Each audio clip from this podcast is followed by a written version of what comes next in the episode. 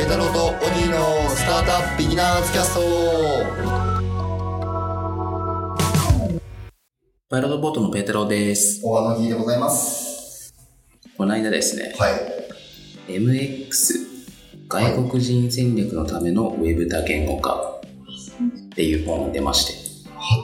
MX ってなんだよって話じゃないですか。すマルチリンガルエクスペリエンスのか多言語体験多言語体験。で、それを出したのが、オーブンテクノロジーズの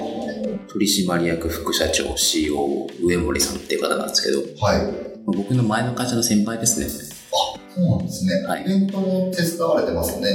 太郎さんそうです、以前、あの、グローバライズドっていうはいイベントはい。今 T シャツ着てますけど。で、その本題が出まして、はい実はですね、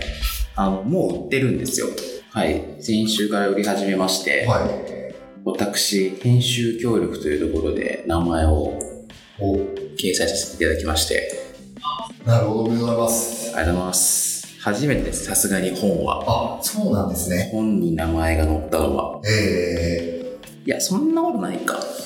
モーニングピッチの本と書かれてませんでしたっ書いてましたね。そこに載ってるかも。まあ編集協力、編集とかではないですね。けなるほどっちかっていうと著者側で、どはまあ、今回編集協力というところでいえさせていただきました。あー、りおめでとうございますがとうございます。やっと出版できた。すごい長かった。長かったんですかなんやかんや半年ぐらいかかりましたね、結局。え結果的に。ー、それって普通のソフトカバーの本ではい。 300ページぐらいそうっすね。そうです、そうです。そうするとそういうのも半年ぐらいで企画から構成編集みたいなねやるんですか、ゼロから書き始めるって意味だとそうなるんじゃないですかね。あ仕事しながらなるほど、ね、なので、まあ本業の方はもうもうサクサクって書いちゃうかもしれないですけど、はいまあ普通に仕事しながらだったんで、そうですよね。それとも仕事の合間に打ち合わせをして、そうっすね、土日が多かったですね。えー、出版社の方、出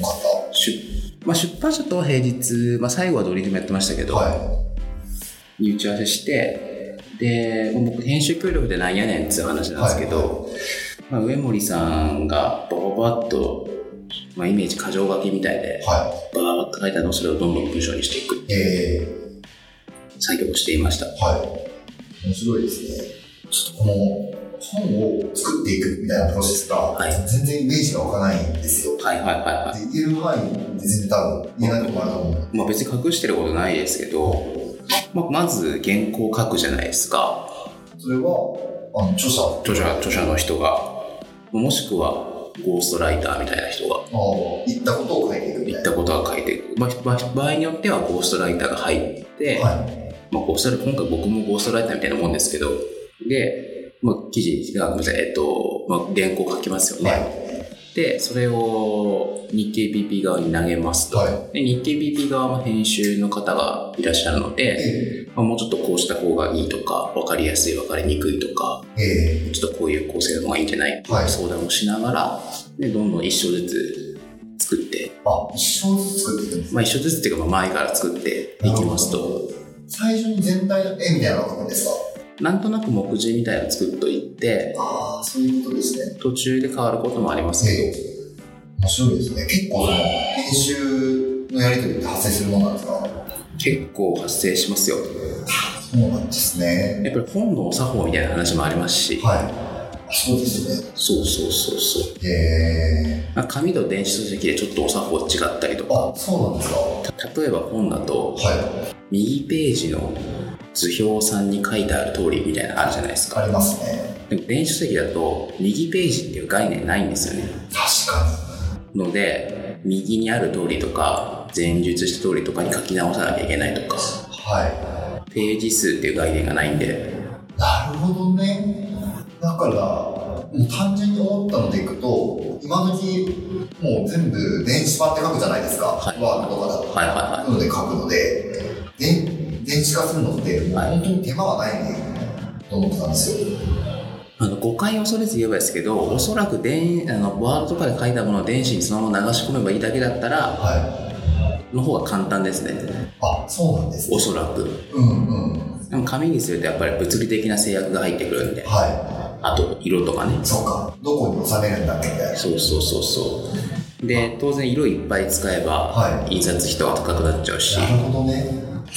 え色って表紙以外にもなんか使うんですか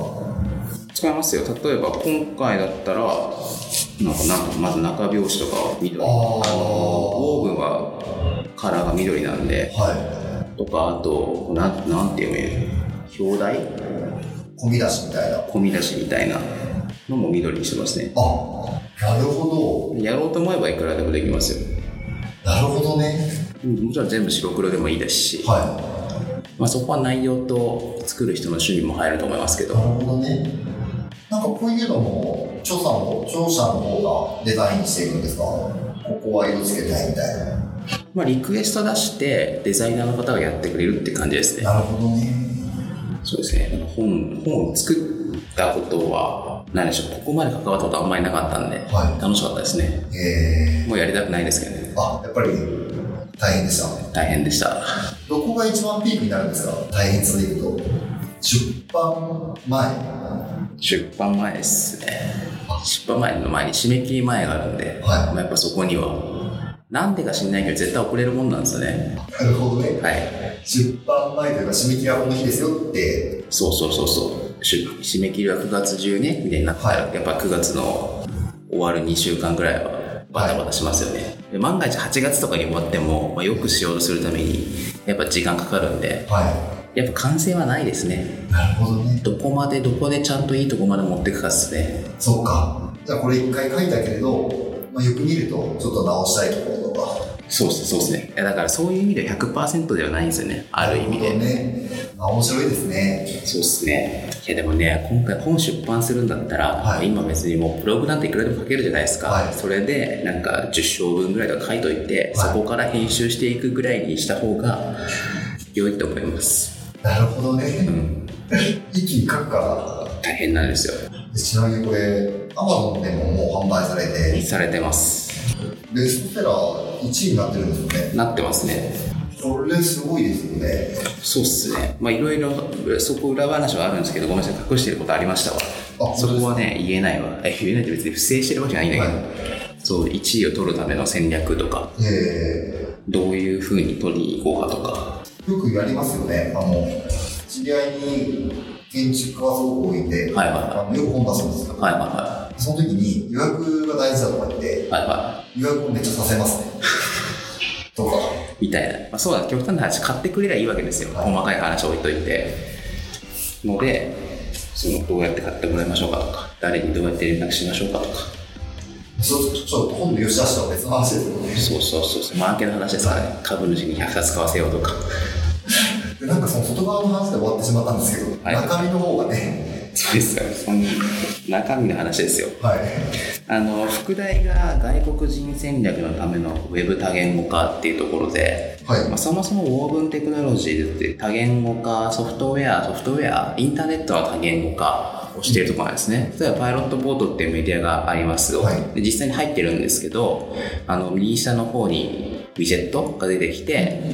普通日本語になってるんですけど、はいそれが英語とか中国語とか韓国語とか、まあ、いろんな言語に変えられますよと、はいであの基本は機械翻訳うん基本はっていうか機械翻訳でもできるんですけど、はいプロに発注したりとか自分で変えたりとか SEO 対策ができたりとかデザイン対応できたりとか、まあ、いろんな機能がございますとはいうところですねでそういうことサービスやってるんですよでその知見を本に落としましたっていいうえー案ですね、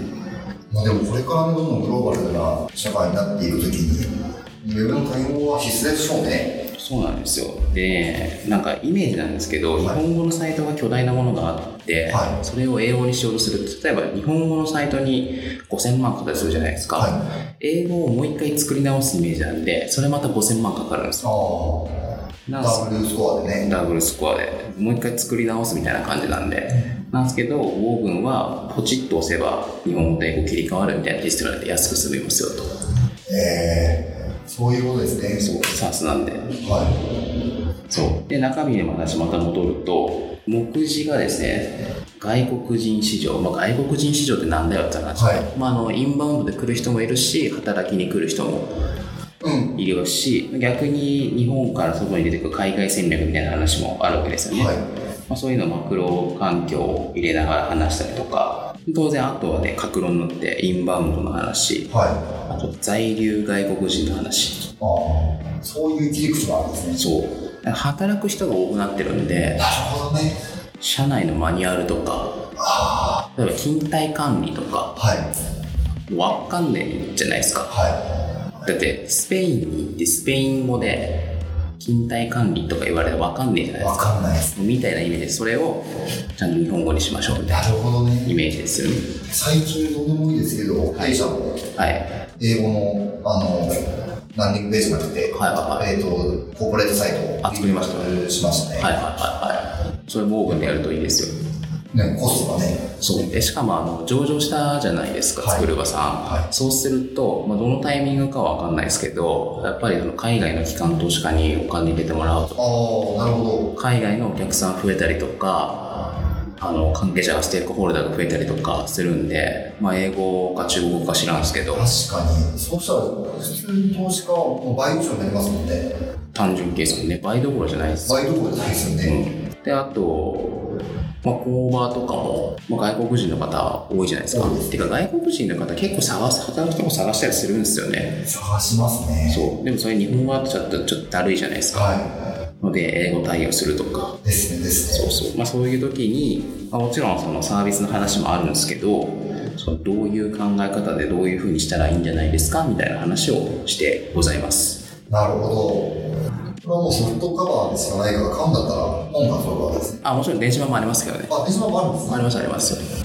いや喋りすぎちゃいましたはいというわけであのマルチリンガルエクスペリエンス外国人戦略のためのウェブ多言語化っていう本が売ってますのでぜひぜひお買い求めくださいませはね、内容、詳しい内容はね、い見てください。はい。